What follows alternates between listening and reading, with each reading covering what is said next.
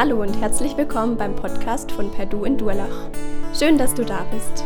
Wir wünschen dir, dass Gott die nächsten Minuten gebraucht, um zu dir zu sprechen. Viel Freude dabei.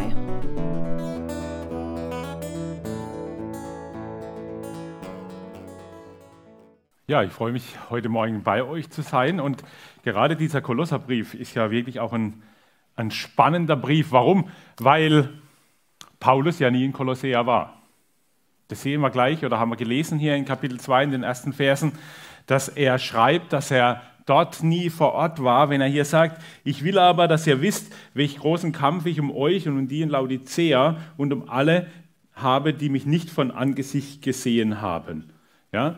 Das ist im Prinzip äh, ein Brief schreiben an jemand, den man nicht persönlich äh, gesehen hat und auch nicht persönlich kennt und äh, trotzdem den einen oder anderen vielleicht herauskennt. Ich habe gedacht, das ist ähnlich wie bei mir heute. So die ein oder anderen Gesichter, die kommen bekannt vor, der Rest kenne ich nicht von euch und jetzt stehe ich euch hier vorne und will euch etwas mitgeben. Und was gebe ich euch heute Morgen mit? Was kann man mitgeben? Und Paulus wusste, er kennt zwar die Kolosseer nicht persönlich, aber er hat sich riesig gefreut, dass dort in Kolossea und in Laodicea eine Gemeinde entstanden ist. Vielleicht durch die Leute aus Ephesus, die, sagen wir einige Kilometer entfernt gewohnt haben und dann dort das Evangelium hineingetragen haben in diese Gebiete dort in Kleinasien und dann auch dort nach Kolossea. Und äh, am ersten Kapitel, da habt ihr die letzten zwei Wochen schon euch angeschaut, dass er das Wichtigste, was er macht, ist Jesus Christus groß machen. Ja, das ist der Schwerpunkt dort in der Gemeinde. Und dann sehen wir hier, dass Jesus Christus die Verbindung schafft, ja, die Verbindung schafft, nämlich zu den Menschen, die er gar nicht kennt. Und das ist das Wunderbare, was wir heute auch erleben dürfen, dass wir Verbindung haben dürfen zu Menschen, die wir gar nicht kennen, denen wir aber trotzdem etwas mitgeben wollen oder für die wir einstehen wollen. Wir haben bei uns in der Gemeinde in, in, in Kehl, haben wir die, ja, das letzte Jahr uns sonntags morgens zur Aufgabe gemacht, dass wir für Menschen beten, für Christen beten, die in der Verfolgung stehen. Von oben dort immer wieder die Nachrichten mit reinbringen und morgens beten für diese Leute. Und es schafft Verbindung, obwohl wir die noch nie gekannt haben. Da sind manche Namen mit dabei, aber auch äh, Leute, die nicht mal den Namen richtig haben, weil man Angst hat, dass sie dadurch noch mehr Verfolgung erleiden müssen. Und trotzdem erleben wir da diese Verbindung. Und ähnlich war es bei Paulus. Ja, er schreibt hier ganz am Anfang, äh, dass er ja, einen Kampf, dass er kämpft für diese Menschen. Ich will aber, dass ihr wisst, welch großen Kampf ich um euch habe. Ist der Hammer. Wie hat Paulus da gekämpft? Der sitzt im Gefängnis in Rom und kämpft. Hinter Gittern. Was willst du denn da machen? Ja, wir sehen, dass es da um den Gebetskampf geht.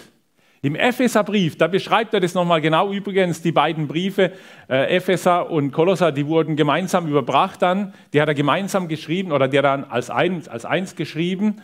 Ähm, und da beschreibt er, was für ein Kampf es ist. Es ist nämlich der Kampf, der sich nicht, nicht nach, nach, äh, äh gegen Menschen richtet, der nicht nach irdisches gegen irdisches richtet, sondern der Kampf, der in den himmlischen Regionen abgeht. Ja? Und diesen Kampf kämpft er. Diesen Kampf nimmt Paulus aus dort im Gefängnis und er kämpft für die Gemeinde in Kolossea und für die Gemeinde in Laodicea und für alle anderen Gemeinden. Wisst ihr, wir können heute auch kämpfen. Wir müssen nicht äh, hier in die Ukraine rennen und dort anfangen zu kämpfen, sondern wir müssen im Gebet kämpfen. Und es gibt dort viele Geschwister in der Ukraine. Es gibt viele Christen dort. Es gibt viele Ausbildungsstätten. Ich habe jetzt letzte Woche gerade gelesen, dass die Ukraine die, die, dieses Land ist, was am meisten Missionare in den Osten von, von, von, von Europa oder von der Welt schickt. Ja? Und da haben wir eine Aufgabe, dort zu kämpfen. Und ein Kampf, das wisst ihr, der funktioniert nicht nur so, morgens früh fünf Minuten kämpfen, der ganze Tag dann machen, was wir wollen und vielleicht vor uns Bett gehen nochmal kämpfen. So ist doch manchmal unser Gebet. Ich glaube nicht, dass so ein Paulus gekämpft hat, sondern Paulus, der hat es mitgenommen in seinen Alltag, in sein Leben. Klar, er saß im Knast, da hat er nicht viel Alltag gehabt. Aber trotzdem, da hat er dafür gekämpft. Und ich glaube, das ist auch unsere Aufgabe, dass wir für andere Menschen einstehen, um zu kämpfen und das nicht nur morgens und abends fünf Minuten, sondern dass wir das wirklich auf dem Herzen tragen. Ja? Wenn wir das ganz praktisch jetzt betrachten, so traurig wie es ist, Ja, wenn die Ukrainer am Prinzip nur morgens fünf Minuten kämpfen würden, abends fünf Minuten, dann wäre es schon vorbei. Ja, sondern sie sind bereit einzustehen. Und so sollen wir auch im Gebet sein, bereit sein einzustehen. Das kann sein, wenn ich auf dem Weg zur Arbeit bin, dass ich im Gebet mit dran denke, mitkämpfe.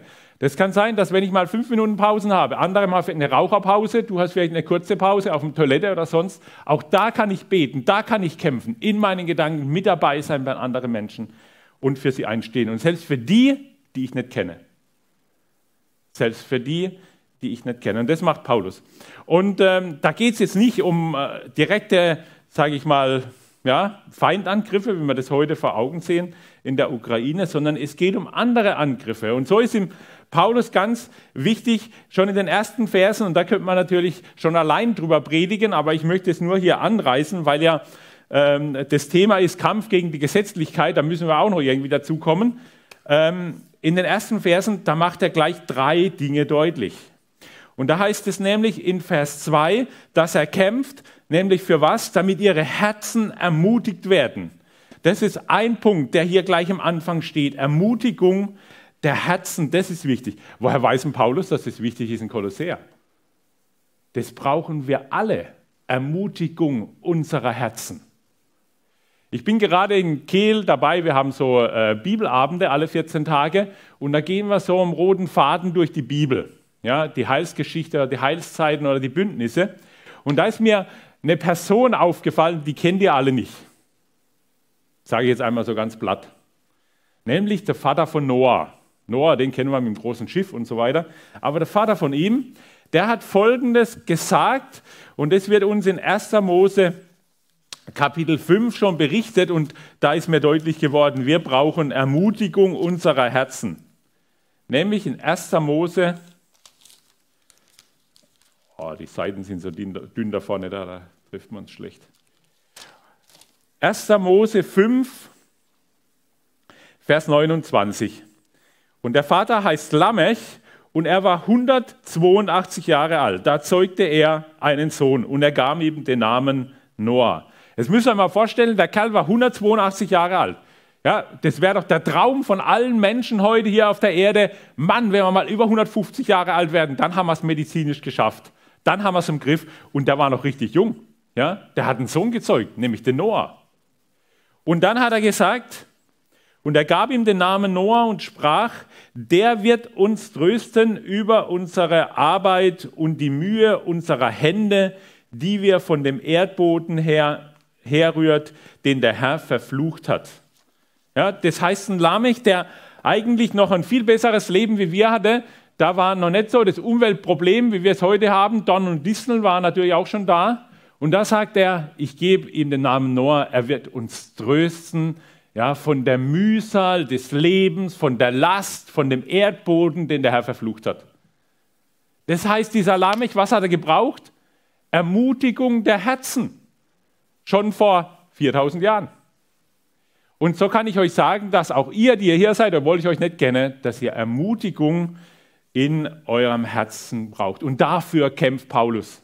Das ist ein, eine Sache. Das nächste, was uns hier gesagt wird, gleich in Vers 2, da heißt es, damit ihr in Liebe zusammengeschlossen werdet. Ja, Liebe verbindet, in Liebe verbunden wird. Ja, was weiß Paulus wieder über die Kolosser? Er weiß, dass es immer ein Problem ist in den Gemeinden und immer auch schon war, dass Spaltungen entstehen.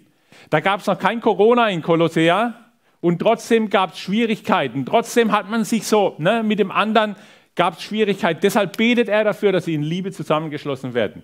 Ganz wichtiger Punkt. Auch das brauchen wir heute. Dass wir uns nicht spalten und trennen und auseinanderreißen, sondern dass wir in Liebe, an einer anderen Stelle heißt einander ertragen, in Liebe zusammengeschlossen werden. Ja, ich habe am Anfang von der Corona-Krise oder so zwischendrin habe ich gesagt, eigentlich ist es gar nicht schlecht, dass wir das jetzt haben. Warum? Da wird nämlich die Liebe deutlich. Und da wird unsere Liebe herausgefordert. Kann ich dem anderen seine Meinung stehen lassen, auch in Bezug auf Impfung und so weiter? Oder muss ich meine Meinung durchsetzen und kommen Spaltungen darin? Und deshalb betet Paulus und er kämpft dafür, das ist nicht nur locker vom Hocker, sondern er kämpft dafür, dass wir in Liebe zusammengeschlossen werden. Und das nächste noch hier, ich muss ja gucken, dass ich da über die ersten drei Verse hinauskomme, nämlich heißt, in Gewissheit, dass sie in Gewissheit haben im Bibelverständnis. Gewissheit im Bibelverständnis. Da heißt es nämlich, in Gewissheit im Verständnis bereichert werden zur Erkenntnis des Geheimnisses Gottes, des Vaters und des Christus, in welchem alle Schätze der Weisheit und der Erkenntnis verborgen sind. Ja, dass wir verstehen und begreifen aus der Bibel heraus, was Jesus für uns in unserem Leben bedeutet. Wie wir Jesus auch in unserem Leben mitnehmen und was es bedeutet, in Jesus zu sein und Jesus eben in uns zu sein. Das ist eben wichtig, dass wir diese Grundlage haben, diesen Wunsch im Herzen, mit Jesus zu leben. Da lesen wir draus, das ist ein brennendes Herz, was, was sich Paulus wünscht für die Gemeinde in Kolossea.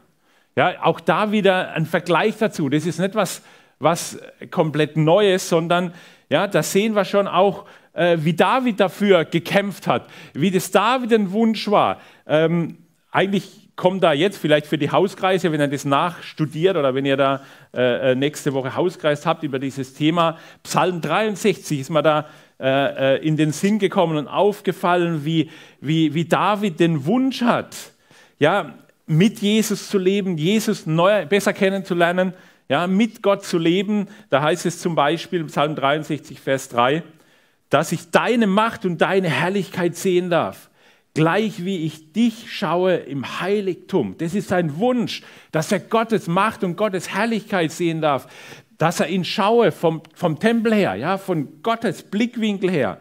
Und dann sagt er etwas, denn deine Gnade ist besser als Leben meine Lippen sollen dich preisen.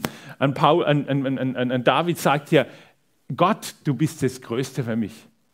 Ja, er sagt, deine Gnade, die ist besser als Leben. Geht mal raus in die Welt und fragt, was das Wichtigste ist. Gesundheit, ein langes Leben, das ist das Wichtigste. Und David sagt, deine Gnade ist besser als Leben. Meine Lippen sollen dich preisen, sollen dich ehren. Was hat er im Fokus gehabt? ich möchte es mal neutestamentlich sagen, Jesus Christus. Und genau das ist die Botschaft hier vom Kolosserbrief, Jesus Christus im Fokus zu haben. Und das macht er hier am Anfang immer ganz deutlich. Und er zeigt es hier auf, dass Jesus Christus das Wichtigste ist. Er weiß, dass er Jesus groß machen muss, damit die anderen Dinge, auch die die Versuchungen, Verführungen, die reinkommen, damit die ihre Macht verlieren. Und wisst ihr, an Paulus schreibt hier an die Gemeinde in Kolossea, obwohl er sie nicht kennt. Und warum kann er das tun? Ich habe euch jetzt auch ein Geheimnis dabei, nämlich es gibt drei Punkte, die Paulus weiß, drei Dinge, die Paulus wusste, und wenn sie wir wissen, dann können wir einmal die Welt verstehen und wir können jede Gemeinde verstehen. Und diese drei Punkte möchte ich euch hier nochmal mitgeben. Warum? Was weiß Paulus? Er kennt nämlich eins, er kennt Gott. Er kennt Gott, er kennt Jesus Christus. Und er weiß den Wunsch und den Willen Gottes, dass alle Welt gerettet werde und niemand verloren geht. Das ist der Wunsch Gottes. Und er, Gott möchte, dass die Menschen endlich zu ihm kommen, umkehren, dass sie erkennen, dass er das Beste und das Wichtigste für unser Leben ist und für unser Leben hat. Um das weiß er. Er weiß um Gottes Willen, er weiß um die Offenbarungen, die er außer, sein, außer, sein, aus, außer dem Wort Gottes hat und die ihm auch Jesus Christus persönlich offenbart hat. Aber er weiß auch um das Zweite, nämlich das Nächste ist, er kennt den Teufel. Ja, und wenn du die zwei Dinge kennst, dann kapierst, dann kapierst du letztendlich auch die Welt. Du weißt, was Gott für die Welt will und für die Menschen will. Du siehst aber auch, welche Ziele nämlich der Teufel hat. Und welche Ziele hat der Teufel? Zerstörung, Tod, Lüge und so weiter. Wenn wir den, den, den Willen und das Ziel des Teufels anschauen, dann sagt uns Jesus Christus über den Teufel, er ist ein Menschenmörder von Anfang an. Der Teufel ist ein Menschenmörder von Anfang an. Und das sehen wir gerade jetzt auch im Ukraine-Krieg, ja, wie durch Krieg und Leid der Teufel sich letztendlich die Hände reibt und sagt, jetzt haben wir es haben wieder erreicht. Und nicht nur dort, sondern das fängt auch bei uns hier in unserem Land an. Ja, auch hier gibt es genügend Thema Abtreibung und so weiter, alles, was dann in Ordnung ist. Die kleinen, die kleinen Kinder, die im, im, im Mutterleib entstehen und, und, und einfach ja, umgebracht werden. Auch das ist Mord. Ist nur das, was wir vor Augen sehen. Da sehen wir auch unsere westliche Kultur, die so äh, gegen Krieg die Hände erhebt und selber die Dinge sogar duldet und nicht nur duldet, sondern auch noch voranbringt, ja, wenn es heißt, mein Bauch gehört mir oder ich darf selber entscheiden. Ja, erkennt den Teufel, was für ein Ziel das er hat, Gemeinde zu zerstören, kaputt zu machen, das Licht auszulöschen. Aber erkennt auch, und das ist das Dritte, nämlich die Menschen. Er kennt nämlich die Menschen und wie die Menschen immer wieder am Teufel auf den Leim gehen und wie sie den Willen Gottes gar nicht ja, äh, äh, äh, tun wollen oder erkennen oder ja, einfach auch immer wieder falsche Wege gehen. Selbst immer Petrus muss er sagen, weiche von mir Satan, weil er das falsche Ding im Blick hat. Und mit diesem Wissen hier, da kannst du jede Gemeinde verstehen. Mit diesem Wissen kannst du die Welt verstehen. Und aus diesem Wissen heraus, durch die Leitung des Heiligen Geistes, schreibt Paulus dann hier diese Verse an die Kolosser. Wie viel Zeit haben wir noch? Schon noch ein bisschen, gell? Kriegen wir hin, passt. So, ich habe jetzt euch noch, das war jetzt alles nur Vorprogramm, ja? Jetzt kommen wir, jetzt kommen wir richtig zu den, zu den richtigen Dingen. Und ich möchte euch hier noch drei Punkte mitgeben. Jetzt haben wir schon viel drei Punkte gehabt, gell? wird ein bisschen schwierig. Ich merke schon, ihr müsst nachstudieren, weil nämlich gerade das, was jetzt kommt, da steckt so viel auch wieder drin in diesen Versen, wo Paulus Jesus Christus deutlich macht und klar macht, was eben der falsche Weg ist. Und ich möchte da drei Punkte euch mitgeben und die drei Punkte anreißen.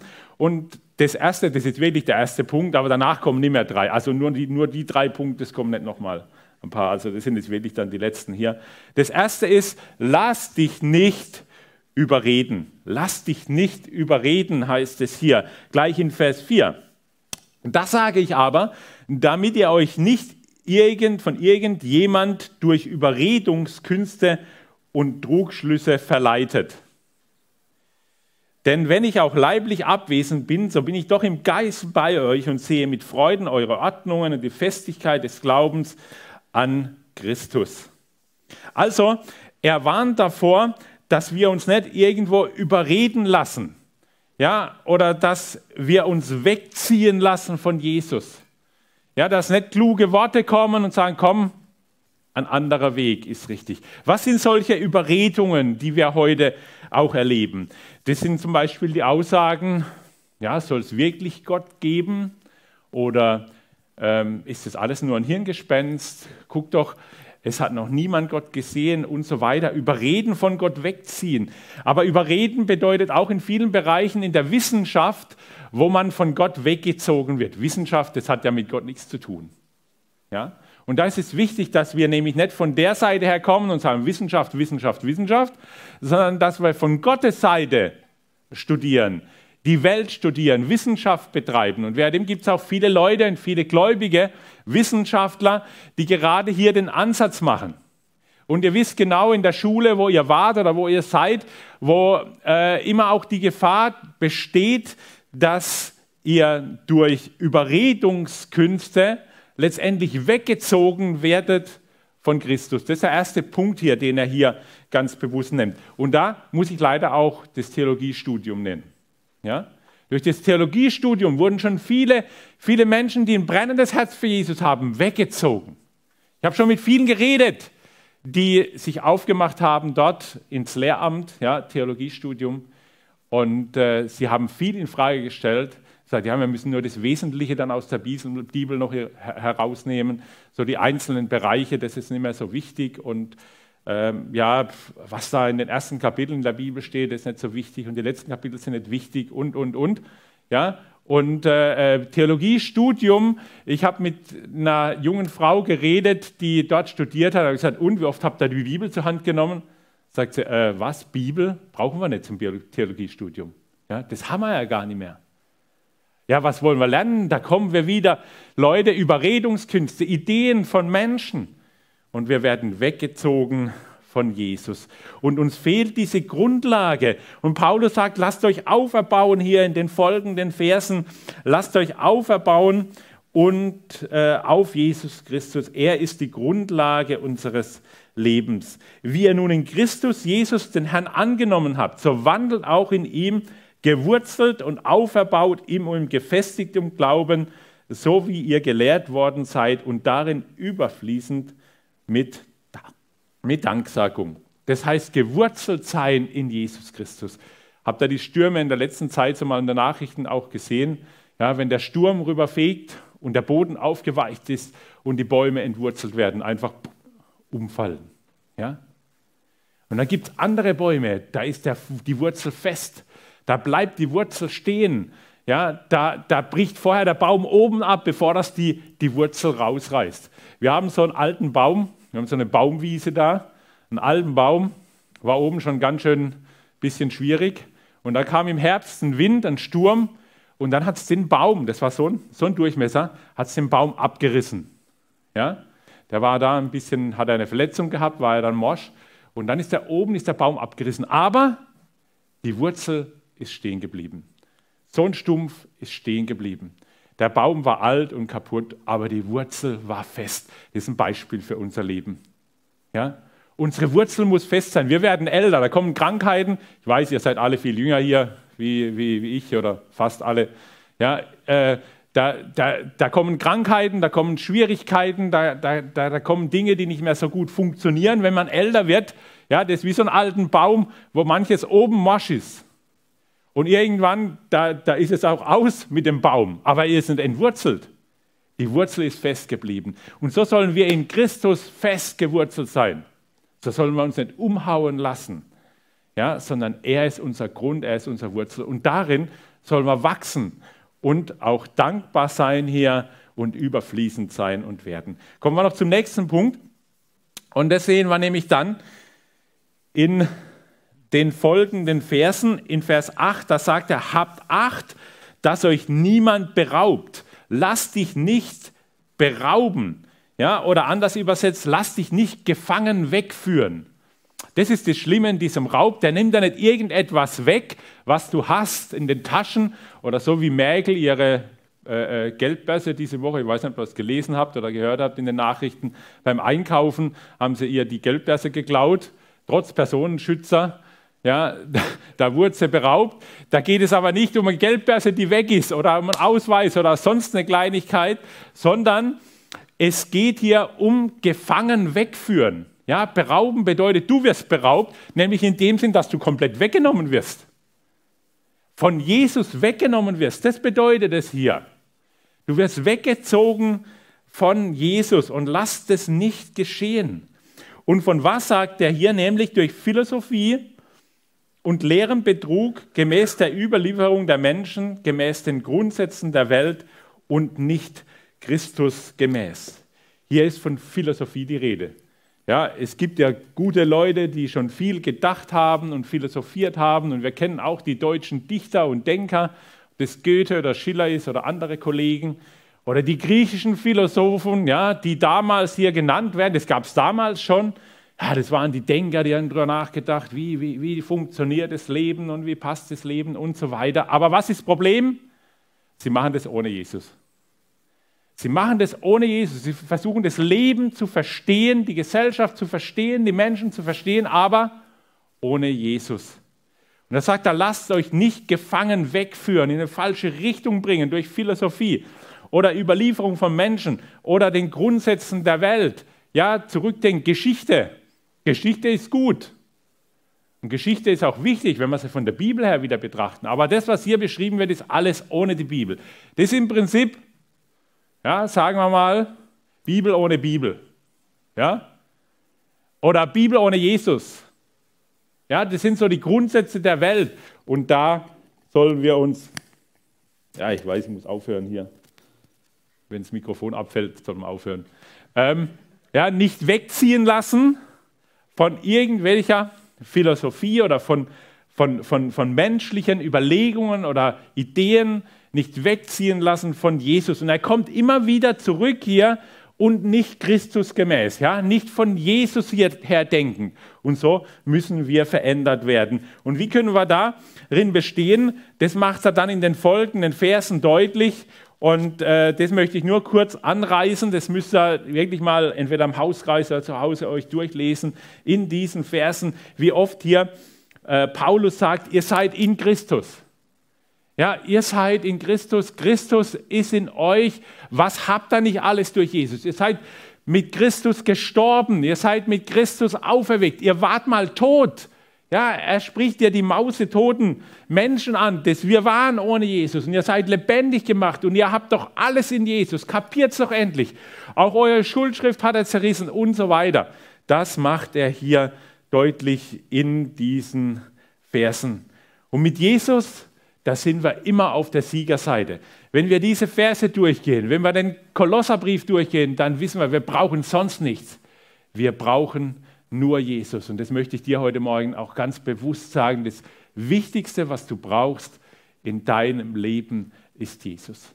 Und Jesus, er ist in uns. Und wenn er in uns ist, dann geht er mit uns auch durch den Alltag. Und dann kannst du Jesus, dann kannst du nicht, dann ist Jesus bei dir in deinem Job, in deinen Schwierigkeiten, die du vielleicht hast mit deinen Kollegen oder mit deinem Chef, dann ist er mit dir in deinem Studium, dann ist er mit dir in der Schule, bei der Arbeit, die du schreibst dann lade ihn doch endlich dazu ein. Ja? Also wenn ich Kolosser Kapitel 2 hier lese, dann weiß ich, Jesus ist nichts unmöglich, sondern Jesus, er ist mit uns unterwegs und mit Jesus kannst du nicht verlieren, da kannst du nur gewinnen. Und das wird hier einfach nochmal deutlich gemacht. Und das Dritte, was ich uns jetzt noch mitgeben will, das ist nämlich, Achtung, lass dich nicht richten. Jetzt kommen wir nämlich zu diesem Gesetz, äh, Kampf der Gesetzlichkeit. Lass dich nicht richten. Äh, vielleicht habt ihr gemerkt, die ersten beiden ähm, äh, Punkte, die wir jetzt da am Schluss angesprochen haben, da ging es eben, lass dich nicht wegziehen, lass dich nicht überreden, lass dich nicht berauben, ja, lass dir nicht Jesus aus deinem Leben wegnehmen. Hier geht es mehr um diese weltlichen Dinge. Und das, was uns bewegt oder begegnet in unserer Gesellschaft, in Leute, die mit uns reden, in Lehrer, die uns lehren wollen. Ja, und da lass dich nicht von Jesus wegbringen. Und jetzt kommen wir als drittes noch dazu, lass dich nicht richten. Ist doch schon interessant, oder? Dass Paulus diese Gemeinde nicht persönlich gesehen hat. Er hat zwar von ihr gehört, er hat vielleicht auch Schwierigkeiten gehört, aber er wusste um diese Dinge, die eine Gemeinde bewegt. Und ich glaube, auch diese drei Dinge, die bewegen uns genauso noch heute. Da haben wir auf der einen Seite die, die, die Studien, die Wissenschaft, die, die Freunde, die uns wegziehen wollen von Jesus. Und da haben wir aber auf der anderen Seite genauso auch die Gesetzlichkeit. Und die wird hier in diesen letzten Versen mitgenannt. Also Gesetzlichkeit, lass dich nicht richten, so heißt es hier in Vers 16. Lasst euch von niemanden richten wegen Speise oder Trank oder wegen bestimmter Feiertage oder Neumonde oder Sabbate, die doch nur ein Schatten der Dinge sind, die kommen sollen, wovon aber der Christus das Wesen hat. Lasst, euch, lasst nicht zu, dass euch irgendjemand um den Kampfpreis bringt, indem er sich in Demut und Verehrung von Engeln gefällt und sich in Sachen einlässt, die er nicht gesehen hat, wobei er ohne Grund aufgeblasen ist von seiner fleischlichen Gesinnung. Und dann noch Vers 23, die freilich einen Schein von Weisheit haben, in selbstgewählten Gottesdienst und Demut und Kasteiung des Leibes und doch wertlos sind zur Befriedigung des Fleisches. Hier kommt er zu den Menschen, die jetzt anfangen wollen in der Gemeinde in Kolossea und sagen, ja, aber jetzt müssen wir wieder die Feiertage richtig einhalten. Übrigens, den Sonntag, den ihr haltet, der ist falsch. Gell? Ihr müsst den Sabbat halten. Wenn ihr wirklich gläubig sein wollt, dann müsst ihr den Samstag, den Sabbat halten und nicht den Sonntag. Ja, das ist ja das, was vorgegeben ist. Und wer dem sagt Paulus, ihr lasst dich nicht wegen einem Sabbat oder wegen einem Feiertag irgendwo um die Ecke bringen oder wegziehen von Jesus. Lass dich nicht richten wegen dem. Auch wenn du Weihnachten feierst, obwohl Weihnachten in der Bibel steht. Ja? Oder Ostern. Das sind alles Dinge, die einen Schein von Gottseligkeit haben. Ja, das sind die besonderen Christen.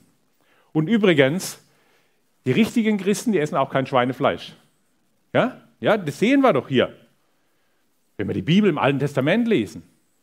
Ihr müsst auf eure Ernährung achten. Ja, jetzt reden wir vielleicht über Schweinefleisch, aber schaut mal rein, wie viele Richtungen, dass es gibt, wo ich sage, ja, aber wenn man richtig Christ ist, dann lass lieber das Fleisch weg. Leb vegetarisch, leb vegan. Ja, das ist so noch eine Stufe mehr. Ganz praktisch im praktischen Leben. Es gibt genügend Gemeinden und Gemeinderichtungen, die dies vertreten. Äh, ganz deutlich wird es zum Beispiel gerade bei den Adventisten, die legen sehr viel Wert auf die Ernährung. Ja, Bibel sagt, Paulus sagt, ja, euer Leib ist ein Tempel des Heiligen Geistes. Ja, ist richtig. Wir sollen uns nicht irgendwo voll fressen oder sonst irgendwas treiben. Unser Leib ist ein Tempel des Heiligen Geistes. Aber das ist nicht der, der, der Wert, das uns ausmacht. Das hat nichts mit unserem, unserem geistlichen Leben zu tun. Ja, und es ist nicht irgendetwas, was ich dem anderen dann indirekt wieder äh, mit reinschiebe, dass er genauso auch in diese Richtung kommt. Aus dem Grund macht es Paulus hier nochmal ganz klar und er sagt, keine Speise, ja, lass dich nicht richten wegen irgendeiner Speise. Du kannst essen, was du willst, ist alles von Gott gegeben. Und nicht, dass der andere auf dich zeigt, wie kannst du das überhaupt, wie kannst du zu McDonalds gehen? Geht doch gar nicht, ja. Oder dahin gehen oder dorthin gehen. Ja, also Vorsicht. Lasst euch da nicht richten wegen den Feiertagen, wegen dem Sabbat. Und dann heißt es hier weiter Verehrung von Engeln oder in Demut Verehrung von Engeln. Ja, die unsichtbare Welt, die real ist, absolut. Aber wir sollen nicht Engel verehren, wir sollen nicht die unsichtbare Welt verehren, sondern wir sollen Christus verehren. Das ist das, was hier auch wieder deutlich gemacht wird. Lass dich nicht hier richten wegen irgendeiner Sache. Wisst ihr, da denke ich auch, da gibt es auch Gemeinden, wo es wieder in diese Richtung geht, Verehrung von Engeln oder ja, selbst Ideen in Gottesdiensten, ja, Heiligkeit, du musst dich so oder so verhalten, du brauchst die Gabe der Zungenrede zum Beispiel, ja, dann bist du wieder eine Stufe weiter, dann bist du erst richtig erfüllt mit dem Geist Gottes. Lass doch dieses Durcheinander, sondern lass doch einfach hier Jesus Christus der Mittelpunkt sein. Und da sind wir unterschiedlich. Wisst ihr, der eine hat den Schwerpunkt, der andere hat den Schwerpunkt, der andere hat zwischenmenschlich da Probleme, der andere an der anderen Seite. Und so sind wir ein bunter Blumenstrauß. Und ich bin ganz klar dagegen, gegen Gemeinden, wo sich im Prinzip nur bestimmte Gruppen bilden. Äh, die einen, die äh, äh, im Prinzip den, den Lobpreis ganz hoch halten, wo vielleicht nur junge Leute dabei sind oder auch ältere, die dann nur einen ganz bestimmten Schwerpunkt haben, sondern wenn wir die Gemeinde in Kolossea sehen oder grundsätzlich Gemeinde sehen, dann ist Jung und Alt zusammen. Ja, dann gehören die zusammen. In den folgenden äh, Kapiteln werdet ihr sehen, wie, wie, wie Paulus die Kinder anspricht, wie er die, die, die Erwachsenen anspricht, wie er die Alten anspricht. Ja, das ist etwas, was im Gottesdienst zu tun hat. Und wer dem soll unser Gottesdienst so aussehen, dass jeder dahin kommen darf und dass jeder einen Platz hat darin und sich nicht irgendwo ausgeschlossen oder ausgegrenzt fühlt. Und deshalb sollen wir nicht irgendwelche Lehren oder Richtungen einführen, wo man sagt, okay, so, das müssen wir machen, dann sind wir besser, dann sind wir ein besserer oder heiligerer Gottesdienst. Nee, wir sind alle auf die Gnade unseres Herrn Jesus angewiesen. Keine übersinnlichen Erfahrungen hier mit Engeln oder sonst irgendwas, äh, sondern wir sollen auf Jesus schauen.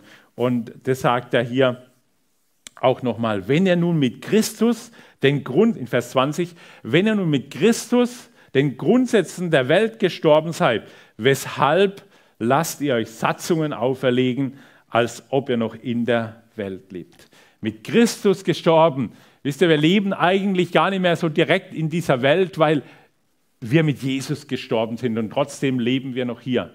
Aber wir lassen uns nicht mehr von irgendwelchen Gesetzen oder von anderen Menschen irgendwo abbringen von Jesus, sondern Wer bestimmt unser Leben? Wer bestimmt unser Leben? Das, was uns als letztes bleibt, was ich uns mitgeben will, wer bestimmt unser Leben? Das ist nämlich Jesus Christus. Jesus Christus soll unser Leben bestimmen. Und deshalb sollen wir uns nicht überreden lassen, sollen wir uns nicht berauben lassen, sollen wir uns nicht richten lassen, weil Jesus Christus in uns lebt und wir in Jesus Christus alles haben. Amen. Ich möchte noch beten. Himmlischer Vater, wir danken dir für dein Wort, das du uns gibst. Wir danken dir für den Kolosserbrief, den Paulus im Knast geschrieben hat und wir heute davon profitieren dürfen. Herr Jesus, weil du Herr über alles bist, weil in dir alle Schätze der Weisheit und der Erkenntnis verborgen sind. und wir in dir, Herr Jesus Christus, alles haben dürfen. Ja, wir dürfen wegen Kleinigkeiten zu dir kommen, ob wir einen Parkplatz brauchen oder ob wir ja, vergessen haben, was einzukaufen. Herr, wir dürfen dich darum bitten und ja, dich anrufen. Wir dürfen dich aber auch um Weisheit bitten, ja, in Gesprächen oder in der Schule oder in der Arbeitsstelle oder mit den Nachbarn, Herr. Du gibst uns diese Weisheit und wir dürfen dich auch bitten und dich auch anbeten für unsere Geschwister, die in Not sind, gerade in der Ukraine oder auch in Afrika oder auch in anderen Ländern, Herr, wo sie in Not leiden, Herr Jesus. Sei du bei ihnen und greife du ein, sende du deine Engel, Herr Jesus. Auch das dürfen wir tun. Dank sei dir, dass wir in dir, Herr Jesus, alles haben. Amen.